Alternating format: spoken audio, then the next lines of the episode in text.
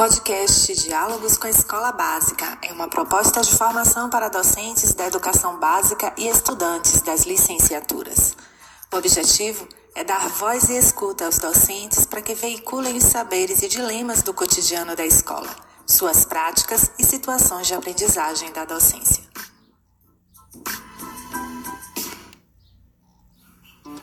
Olá, pessoal! Está começando mais um diálogo com a escola básica e dessa vez será apresentado pelas estudantes do curso de licenciatura em pedagogia da Universidade Estadual de Feira de Santana, Valcide Jesus Almeida e Nácia Silva Andrade de Carvalho.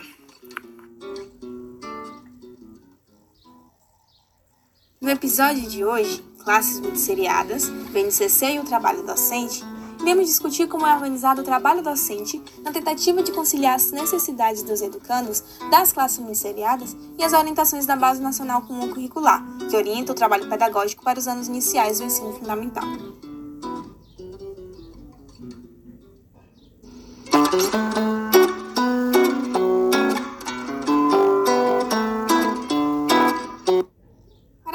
conhece a base, ela é um documento orientador das práticas docentes, no qual são apresentadas as aprendizagens essenciais que os educandos devem construir. Em seu texto, são apresentadas habilidades e competências que devem ser adquiridas de maneira gradual e progressiva. Isso nos indica que a organização escolar tem de priorizar a seriação. Contudo, quando pensamos nas classes seriadas, de acordo com Janata e Ayaya, elas são uma forma de organização escolar em que alunos de diferentes idades, tempos ou níveis de escolarização ocupam a mesma sala de aula, sob responsabilidade de um mesmo professor. A organização das aprendizagens preconizada pela base pode gerar choques, haja vista que essa organização escolar prioriza estratégias para o trabalho docente que extrapolam a seriação progressiva. Ainda nas classes muito vimos crianças de idades e níveis cognitivos diferentes, em que demanda da professora uma maior busca para que seu trabalho seja coerente com as necessidades dos educandos. Ademais, não podemos nos esquecer que as classes seriadas é, remetem a um ambiente de construção da identidade campesina, na qual há idiosincrasias dos sujeitos que pertencem a esse espaço e que existe da docente um olhar mais minucioso. Para contribuir nesse processo reflexivo acerca das classes multisseriadas e suas relações com a base, convidamos a professora Alana Sampaio, que leciona numa classe multisseriada de segundo e terceiro ano, na comunidade no distrito de Jaguara, na Escola do Campo Firmino José de Brito. Professora Alana, como se organiza o trabalho docente na tentativa de conciliar as necessidades dos educandos das classes multisseriadas e as orientações da base comum curricular?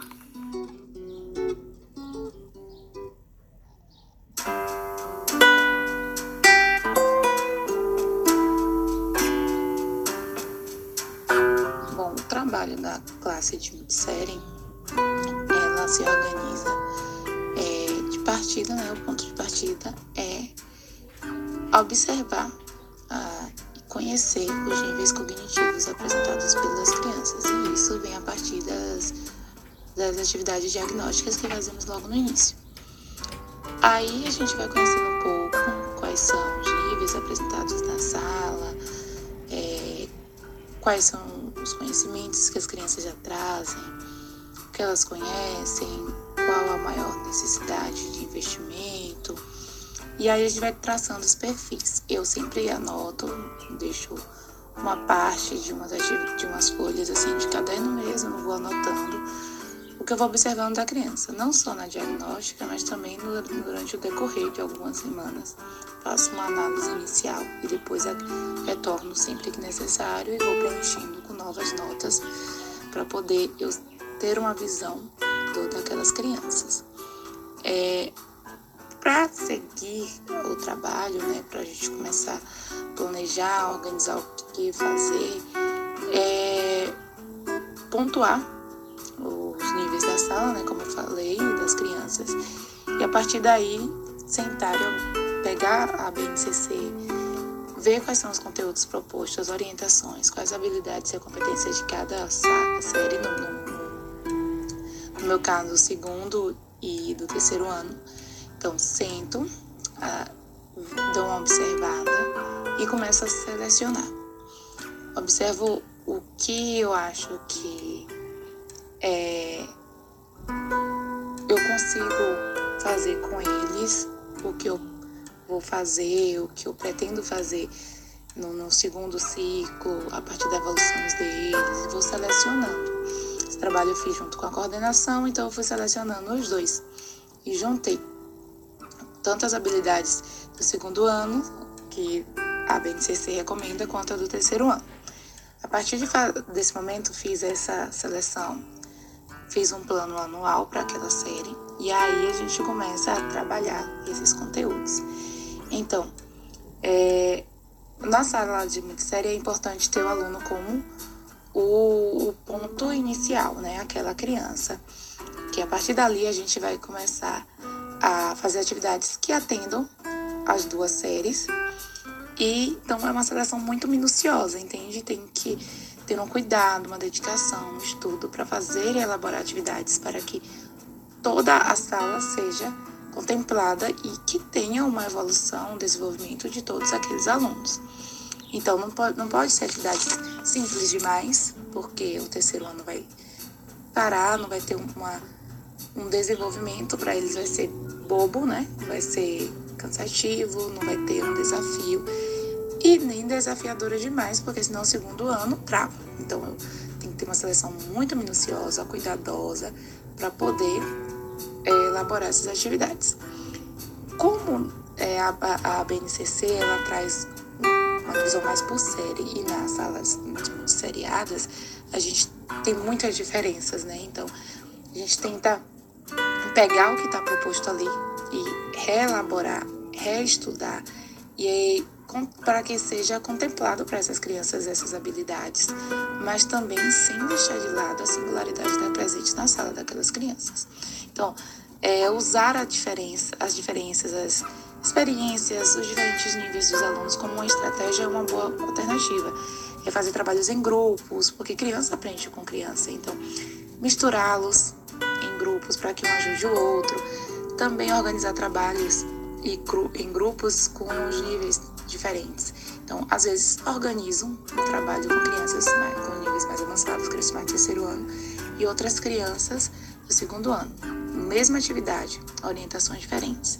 Então, é, eu posso fazer uma atividade dentro desse, desse tema, dessa atividade, de uma leitura, seja qual for a atividade. Para o terceiro ano, eu elaboro umas questões mais desafiadoras, eu trabalho ali em grupo. Então, é um grupo por série de vez em quando, para poder também ter esse aumento do desafio, entende? Então, eu acho que é basicamente isso, você selecionar o que você pode usar da BNCC e utilizar o, o sua realidade, os, as suas crianças, como o ponto principal. E aí você vai mesclar essas, duas, essas duas coisas que você tem em mãos e assim você criar sua, sua, seu trabalho, seu planejamento.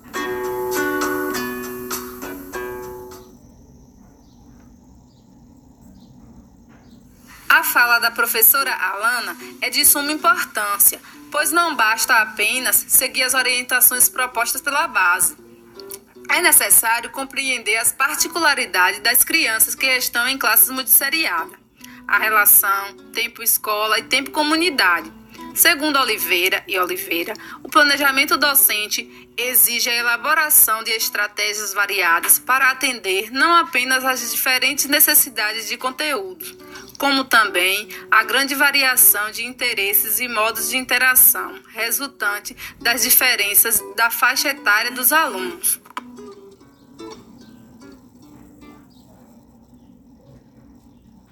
Segundo Chisotti Silva, é importante transgredir a precarização do modelo seriado urbano, pois esse modelo, como nos afirma Medrado, faz com que a educação do campo seja sua extensão, seguindo o mesmo molde, essa transgressão não se daria apenas pelo trabalho docente, mas com a ação coletiva entre todos os agentes educacionais, a fim de construir a identidade campesina e de suprir as necessidades do público que frequenta as classes multisseriadas.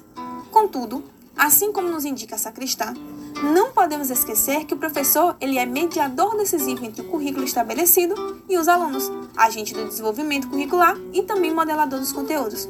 Isso significa que o o docente ele tem total autonomia para desenvolver as orientações curriculares de maneira mais coerente com o contexto dos seus alunos, com suas culturas, saberes tradicionais e seus valores. Ainda para Xisote Silva, o essencial seria elaborar uma nova proposta curricular, a partir da realidade campesina, para que de fato as suas necessidades educacionais sejam atendidas. Porém, enquanto isso não acontece, a atuação de docentes como a da professora Lana, que buscam conhecer em sua totalidade os sujeitos que irão ensinar, nos possibilita uma prática coerente, assim como nos afirma Vygotsky, que tanto o desenvolvimento quanto a aprendizagem decorrem das condições sociais que o indivíduo está imerso. Isto nos indica que a formação continuada das professoras é uma das questões prioritárias nesse debate. Uma formação continuada autônoma e em parceria com as instituições educacionais, pois, de acordo com Gatti, as políticas para a formação continuada buscam minimizar a problemática conjuntural da sociedade contemporânea. O trabalho docente de classes muito seriadas exige estratégias no trabalho pedagógico que extrapolam a organização educacional urbana. Esse foi mais um episódio do podcast Diálogo com a Escola Básica. Agradecemos a professora Alana Sampaio, da Escola Municipal Fermino José de Brito, pela partilha de seus saberes e de suas práticas. Compartilhar saberes é o que nos move. Música